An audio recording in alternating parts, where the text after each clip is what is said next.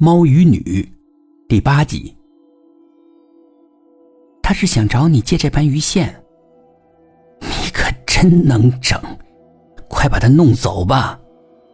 我没开玩笑。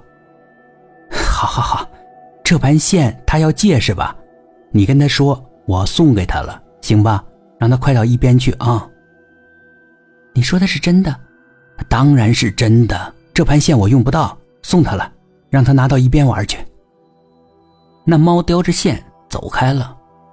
不久到了学校门口的时候，我的车子不让开进去，可附近又没有地方可停车。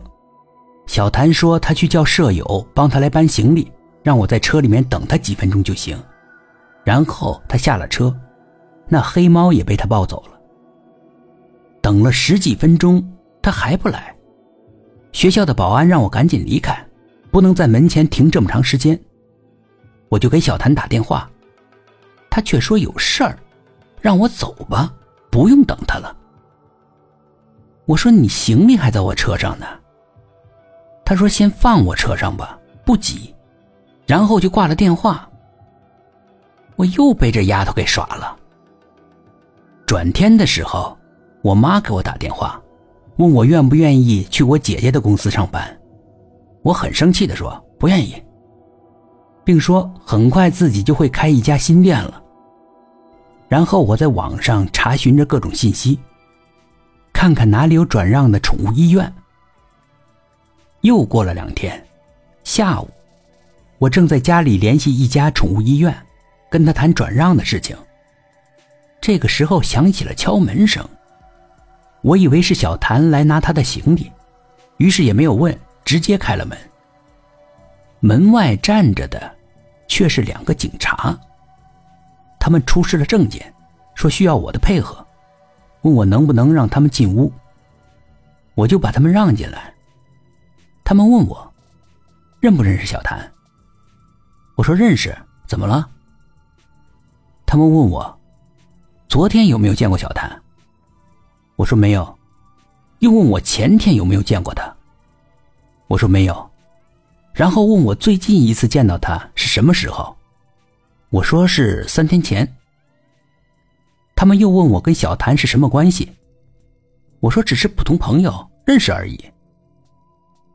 一个警察问我：“你是不是开了一个渔具店，在某某路上？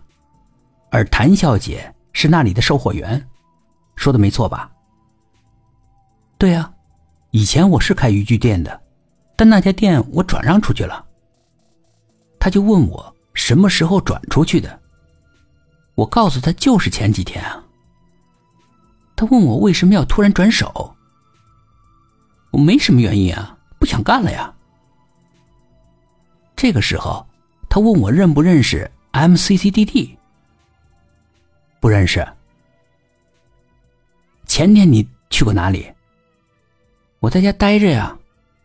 后来出去吃饭，具体记不清了。那前天你有没有去过 MCCDD 家？我说我连认都不认识他，我去他家干嘛呀？这个时候，警察说，MCCDD 是那个人的网名，他是一个网络主播。然后打开手机。把他的直播时的画面给我看了，问我认不认识这个人。我仔细看了看，不认识。你说你前天没有去过 MCCDD 家，能不能找出证明人，证明你在其他的地点呢？我摇头，没谁能证明，因为这几天都是我自己待在家里。啊，那很遗憾，我们怀疑你涉嫌参与了一桩谋杀案。所以，请你跟我回去，协助调查吧。小谭怎么了？出什么事了？难道他被人谋杀了？啊，不不不，你的朋友没事儿，不过目前也被我们控制了。到底怎么回事啊？你能不能说清楚一点？请跟我们回去吧，会对你详细说明的。